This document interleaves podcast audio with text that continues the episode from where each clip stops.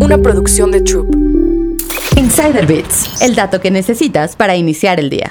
¿Qué provoca la erupción de un volcán? Los videos de erupciones volcánicas son fascinantes, pero las fuentes de lava hirviendo a más de 1100 grados Celsius pueden ser devastadoras. Para entender qué es lo que provoca, primero hay que saber que debajo de la corteza terrestre se encuentra el magma, que es roca derretida mezclada con gas y cristales minerales. El magma se va acumulando en una cámara subterránea debajo del volcán, por lo que este esencialmente es una abertura que deja salir el magma a la superficie de la Tierra. Una vez liberado el volcán, el magma se llama lava. En los meses previos a su erupción, los científicos pueden notar un aumento de terremotos o abultamientos en los volcanes. Estos signos sugieren que más magma está ascendiendo, porque la presión del magma ascendente puede expandir los lados de un volcán y hacer que las rocas se muevan y se rompan. Esto es lo que provoca los terremotos. Para que ocurra una erupción, se debe acumular suficiente magma en la cámara debajo del volcán y que algo lo desencadene. Esto puede ser una inyección de magma nuevo en la cámara, una acumulación de gases dentro del volcán o un deslizamiento de la Tierra. Para que ocurra una erupción, se debe acumular suficiente magma en la cámara debajo del volcán y que algo lo desencadene. Esto puede ser una inyección de magma nuevo en la cámara, una acumulación de gases dentro del volcán o un deslizamiento de la Tierra. La erupción volcánica conlleva una serie de peligros, flujos de lava, gases ácidos, cenizas y lares, que son flujos de agua, ceniza y roca que corren kilómetros por las empinadas laderas de los volcanes, a veces a más de 160 kilómetros por hora. Su fuerza es tan grande que puede mover enormes rocas y destruir puentes y edificios. Los científicos